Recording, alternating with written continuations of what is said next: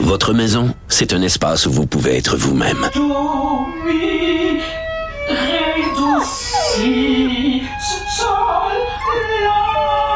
Elle mérite d'être bien protégée et vous méritez d'être bien accompagné. Trouvez la protection la mieux adaptée à votre maison avec Desjardins Assurance et obtenez une soumission en quelques clics sur desjardins.com.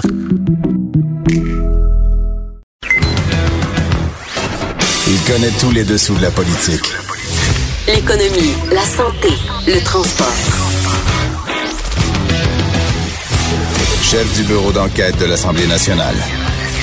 Antoine Robitaille. Là-haut sur la colline. Cube Radio.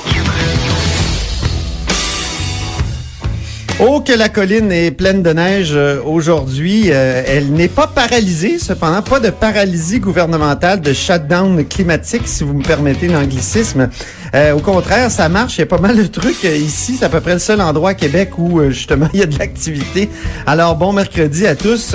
bienvenue à la haut sur la colline. Il y, aura Pierre-Luc Dussault du NPD à l'émission. On va discuter de, la gestation de l'accord de réparation. Vous savez, cette, ce passe-droit qu'on veut faire à, à SNC-Lavalin et qu'on veut pas aussi faire, et certains veulent pas au fédéral. Il y aura Lise Ravary qui se demandera si le gouvernement caqué, c'est un gouvernement brouillon. Et vous savez quoi? À 13h45, on reçoit un ayatollah. Et oui, Louis-Gilles Franqueur, on va lui demander, es-tu un, un ayatollah de l'environnement? Évidemment, on va discuter de cette controverse autour du ministre André Lamontagne. Mais d'abord, j'ai en studio, dans le cochon, une vadrouilleuse et un compteur. Puis il y en a un au téléphone, il y a un vadrouilleur au téléphone aussi. D'abord, on commence par la vadrouilleuse. Il y a de la joie, bonjour, bonjour les hirondelles, il y a de la joie, dans le ciel par-dessus le toit, il y a de la joie et du soleil. Ah, Geneviève la joie, je pensais qu'on... Ah voilà On a besoin d'une petite musique religieuse pour présenter Geneviève aujourd'hui. Bonjour Geneviève Lajoie, correspondante parlementaire au Journal de Québec. Bonjour. Nous sommes zen car nous parlons encore une fois de religion. De Christ en croix. Antoine adore cette expression.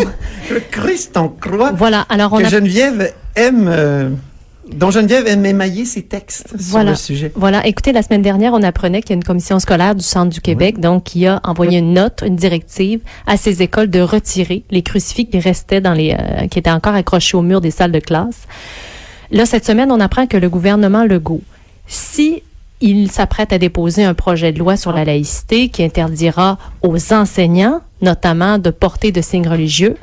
Les enseignants euh, de, de, dans, ces, dans les classes euh, pourront tout de même donner des cours devant les élèves avec un crucifix accroché, oui, au-dessus de, au-dessus d'eux. Pas de signes religieux sur eux, mais un crucifix au mur. Oui, François Legault a plaidé aujourd'hui qu'il s'agit d'une question de patrimoine. OK.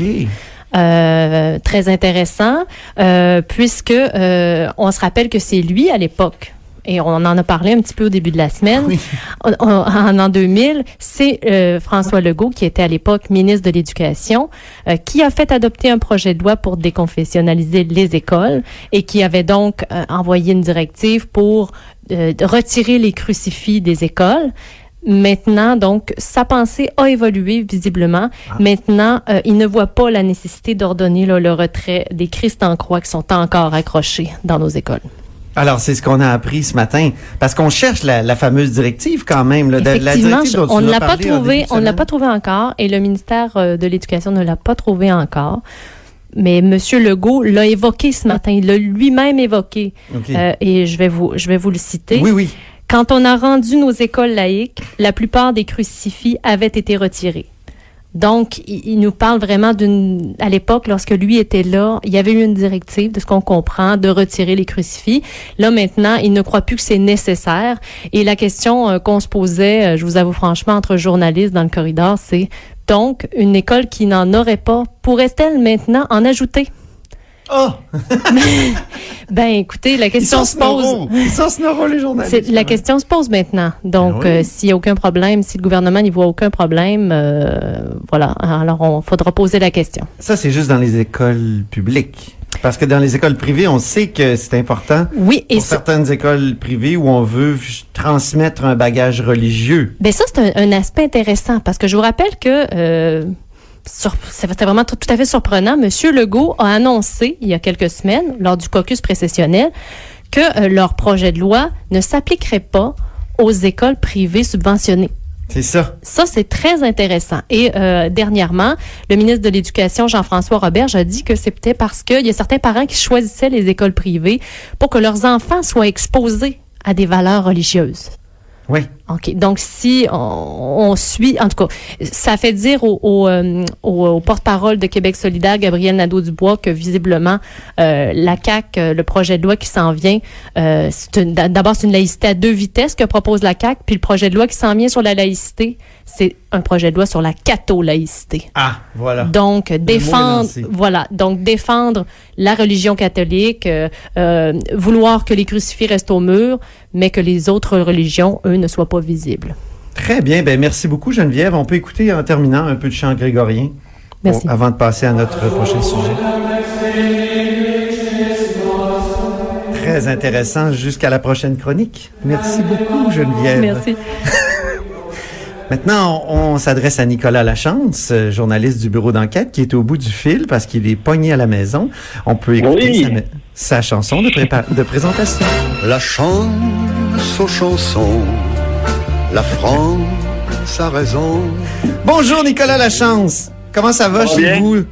Êtes-vous capable va, d'ouvrir la porte, mon cher Nicolas? Euh, ben, euh, pas, pas, pas tant que ça, parce que si on, si on pèle dans la rue, on a des, des, des contraventions de la ville. Donc, euh, on sait plus quoi faire avec notre neige. C'est bon. Mais là, tu veux nous parler de, des problèmes d'émission des permis d'alcool. Il me semble que c'est pas compliqué mettre un permis d'alcool. Pourquoi C'est pas compliqué. En version papier, pour que ça soit c'est pas si compliqué. compliqué? Oui. Ben écoutez, réforme après réforme, puis euh, euh, réforme informatique du système, c'est ce qui cloche finalement. C'est qu'on on a engagé euh, une firme euh, il y a très longtemps pour euh, pour conclure euh, ce- ce- ce- ces travaux. Donc au coût de 3,5 millions, et ça devait être en service en 2013. Et aujourd'hui, on est en 2019. Et en catimini, le ministère de la Sécurité publique a ajouté un 5 millions supplémentaires pour finir ces travaux-là et qui, euh, qui sont en retard. Qui sont en retard si ça devait être complété en, 2000 en 2013. Gros retard, ça va coûter plus cher. C'est, c'est, c'est... Est-ce que là on peut parler de bordel informatique? On avait, on avait d'ailleurs notre petite étiquette ce matin dans le journal de Québec, journal Exact. de Montréal. Ben euh, euh, oui, on peut parler de, de bordel informatique parce que déjà en 2015, notre nouveau ministre délégué à la transformation numérique posait des questions à ce sujet-là, puis questionnait le gouvernement libéral qui était en place pour savoir pourquoi il y avait des retards. Et euh, le gouvernement à l'époque avait euh, plaidé qui, qui, qui- que c'est l'entreprise qui s'appelle Tech Solcom, en fait, qui est maintenant, euh, qui a été acheté depuis par R3D, qui euh, avait annoncé plusieurs reports successifs, n'était pas capable de compléter la phase numéro un. Il y avait même d'ailleurs eu des auditions des sous-ministres et des, euh, des dirigeants d'organismes publics sur la gestion administrative qui avaient révélé là, que ces lacunes-là, euh, admettant que, que, que, que ces retards-là allaient nécessiter des mois d'ajustement, puis que c'était impossible maintenant de prévoir une fin parce qu'on n'était pas encore, à- on n'avait pas réussi à compléter la phase numéro un, puis c'était difficile de faire un échéancier. Mais par contre, là, dans les ministères, on commençait à s'inquiéter du fait qu'il n'y ait pas d'échéancier, qu'on ait, qu'on ait accordé un budget, puis qu'on soit toujours dans les vieilles versions papier, qu'il n'y a pas d'historique, semblerait-il, à l'intérieur du système de- d'octroi de permis d'alcool. Parce que lorsqu'on a un permis, on, on l'a pas mal à vie. C'est Ah quand oui? il y a des changements que ça devient complexe. Aujourd'hui, Et tu nous présentais ce matin, tu nous présentais un restaurateur ce matin euh, qui, euh, qui lui avait cette expression. Ça a été l'enfer obtenir Ça a son été permis. l'enfer. Ça a été l'enfer obtenir son permis parce que lui, il a racheté un fonds de commerce existant. C'est Philippe Racine, Donc, hein? Philippe Racine du bistrot Saint-Malo. Exactement. Euh, lui a racheté le fonds de commerce de, de l'ancien propriétaire. En décembre dernier, euh, euh, ça faisait 30 ans que le propriétaire, propriétaire était présent avec le même permis d'alcool. Et on lui a dit que ça de- pour faire un transfert de permis d'alcool, il devait faire finalement une nouvelle demande. Et là, ils se sont rendus compte qu'il n'existait plus aucun papier de l'époque, les plans d'architecte euh, euh, dont la RACJ avait besoin. Donc, là, Sais-tu c'est- à quoi ça me fait penser, Nicolas? Tu sais, quand tu vas dans, dans un commerce, puis là, on te dit, euh, on te demande ton numéro de téléphone, ton adresse, tout ça, quand tu achètes n'importe quelle babiole. Puis quand t'es pas content du produit, là, tu retournes, puis ils disent, avez-vous votre facture? Ben là, vous avez pris toutes mes données. Ah non, euh, on les a pas, non. Là. Donc, quand- c'est vraiment Oui. frustrant. Lui, il n'en revenait pas. Quand il est arrivé sur la page. Internet, là, il, il est devenu frustré parce que tout le reste est bien fait sur Internet. Le gouvernement nous dit maintenant tout le temps d'aller sur leur page web pour remplir les demandes. Arrive sur le site de la RAGJ et cette demande-là doit être remplie de papier. Il faut que tu te rendes sur place. Les gens sur place sont pas au courant de comment le faire. C'était compliqué. Ça a pris trois mois, ça lui a coûté 4000 dollars finalement. Donc lui, il en revenait pas qu'on en soit encore rendu là. Quand je lui ai appris que Oui. ce projet-là d'informatisation... En terminant, mon cher Nicolas, oui. Oui. Il, il est devenu fou et il, trouvait que c'était de l'absurdité totale. Ben, je comprends. Ben, merci beaucoup. C'est une histoire bien intéressante. Puis espérons que ça, ça- on va corriger ces, ces, ces ratés-là euh, du, de l'émission des permis d'alcool. Puis on va pouvoir le faire de façon facile là, sur, sur Internet. Merci Nicolas Lachance du bureau Merci. d'enquête ici à Québec. Alors, euh, maintenant, c'est l'heure du compteur.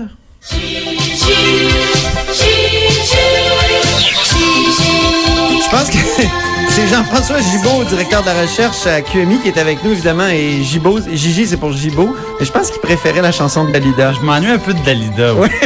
Je dis ça comme ça. OK, parfait. Hey, c'est important le sujet qu'on va aborder, là. les accords de réparation. Qu'est-ce que c'est que ça? Bon. Pourquoi on en parle? Pourquoi c'est d'actualité? Pourquoi on parle d'accord de réparation, c'est que on a euh, tout le monde a peu appris en même temps que ça existait dans le cadre des accusations qui visent SNC Lavalin aux criminels pour des cas de corruption en Libye. On a su que plutôt que d'aller vers un verdict, donc une condamnation ou un acquittement, il pouvait y avoir un deal de signé entre les procureurs et l'entreprise Une entente? une entente ouais, et euh, qui fait en sorte qu'elle évite d'être condamnée au criminel et elle évite de perdre ses contrats Ben, publics ici et ailleurs. Alors, je suis allé voir, mais ça vient d'où? D'ailleurs, juste pour, pour rappeler au monde, là, c'est que c'est ce qui se passe à, à Ottawa actuellement avec Ben, le, c'est le fameux gouvernement dossier- Trudeau. là. C'est le dossier qui est aussi litigieux entre la- l'ancienne ministre de la Justice et le premier ministre Oui. Trudeau. Parce qu'on on veut savoir si le premier ministre Trudeau a fait pression sur son ancienne ministre de la Justice pour qu'elle en arrive à une entente de réparation plutôt qu'à une condamnation criminelle. Et donc, On a comme tout pris conscience de ça avec, avec cette affaire. voilà. Et, Et- là, toi, t'as fouillé pour aller voir d'où ça vient. Ben, ça vient d'où, ça a été quoi, introduit dans la loi? Ouais. Les accords de réparation, c'est c'est, euh, une procédure qui a été introduite carrément dans le code criminel. Et ce qui est, ce qui est vraiment très étrange, c'est que ça s'est fait, bon, euh, au printemps dernier, c'est tout récent. Et j'ai voulu, par exemple, savoir, mais pourquoi, euh, contrairement à ce que M. Legault nous répétait, ou même plusieurs, plusieurs chroniqueurs, pourquoi, quand il est, il est question de corruption à l'étranger, on ne peut pas les, les procureurs ne peuvent pas considérer des emplois potentiellement perdus ou le, le siège social qui est à Montréal qui pourrait s'en aller? C'est e- explicitement écrit. Vous ne pouvez pas prendre ça en considération si je dans le comprends choix bien, d'avoir une entente. Si je comprends bien, on peut faire une entente si la corruption été faite au Québec, au Canada, Oui.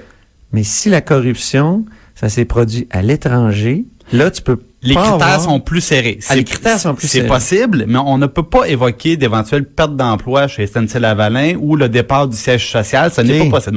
C'est plus compliqué, disons ça comme ça. Mais là, je me suis demandé, mais comment on en est venu à adopter ça? Ah oui. Je m'en vais voir pour me rendre compte que ça s'est fait dans le cadre, imagine-toi, d'un projet de loi, d'un omnibus, donc une espèce de projet de loi fourre-tout Ouais. qui reprenait, dans le fond, les mesures du budget de février 2018. Donc, Mhm. on prend toutes les mesures budgétaires puis on les insère dans la loi, une après l'autre. Et à la toute fin, on ajoute ça.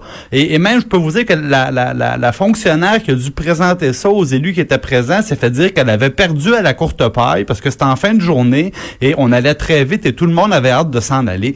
Et devant ça, il y a deux députés. Il y a Dan Albas, qui est un député conservateur de l'Ouest, et euh, Pierre-Luc Dussault, qui est euh, député de la région de Sherbrooke pour l'NPD. Qui sera à l'émission à 13h15. Ben, voilà. On va avoir Pierre-Luc Dussault de, du NPD en entrevue Et là-dessus. Ces deux députés-là disaient, mais qu'est-ce qu'on fait? On est en train d'étudier un projet de loi qui donne suite au budget et là, vous nous arrivez avec une, une modification importante du Au code, code criminel. criminel, Ben oui. sans d'autres explications en quelques minutes et même le, le- le député conservateur qui disait ben, peut-être qu'on devrait envoyer ça à nos collègues du comité de la justice. J'ai peur qu'on j'ai peur qu'on fasse dans le fond une grosse erreur. Et c'est comme ça que ça a été adopté sans aucune explication. Alors ni le ministre ni les députés n'ont eu de discussion, même de début de discussion, à savoir pourquoi il y a des modalités qui touchent les crimes étrangers qui sont différentes des crimes qui pourraient être commis au Québec. Donc, ça a été fait en seulement quelques minutes. Puis bon, j'ai bien hâte d'entendre M. Dussault qui pourrait peut-être euh, davantage mettre de contexte autour de ça quand on lui a demandé de se prononcer sur ces dispositions-là. Puis je, je lisais ce qui, est le- ce, qui, ce qui était ses propos à l'époque où il disait, ben moi j'ai un peu l'impression de, de voter sur quelque chose que je comprends que je comprends pas euh, vraiment là. Ah ben, c'est c'est dommage parce que on, on légifère parfois à toute vapeur, euh, n'importe comment. je trouve. ça- Ben- Puis ah, peut-être encore plus parfois à Ottawa qu'à Québec. Je, puis je, je, oui, à euh, je pense qu'à Ça arrive à Québec aussi parce qu'il y en a des omnibus. Il y en a eu sous, sous le gouvernement euh, Couillard. il y Oui, en a mais eu. au Québec, le ministre doit proposer lui-même ses, ses articles de loi, les défendre. Là, dans ce cas-ci, c'était vraiment une dame qui représentait le ministère qui euh, déposait ça euh, en bloc. Et euh, c'est ce qui fait, par contre, je tiens à le dire, que s'il y a d'autres accusations qui visent SNC-Lavalin, mais portées par des procureurs du gouvernement du Québec, les mêmes possibilités vont exister parce que c'est dans le code criminel. Alors, la procédure sera la même à Québec qu'à Ottawa. Donc, M. Legault devra nous dire si comme Justin Trudeau, il a fait des recommandations, a posé des questions à sa ministre de la Justice, Mme Lebel. Ben, au Fitzgibbon ce matin a dit que lui, il, il dirait rien à Madame Lebel. Ah Il voilà, mais c'est drôle parce que quand il parlait de M. Trudeau, on dit, on Ouais, disait, ouais. ben, M. Trudeau devrait intervenir, Oui, devrait, parce qu'on s'inquiète pour SNC. Hey, on va on va aller à la pause. Merci beaucoup Jean-François Gibault, directeur de la recherche à QMI. Puis justement après la pause, on a en entrevue Pierre-Luc Dussault, député du NPD de Sherbrooke. Antoine Robitaille. Là-haut sur la colline.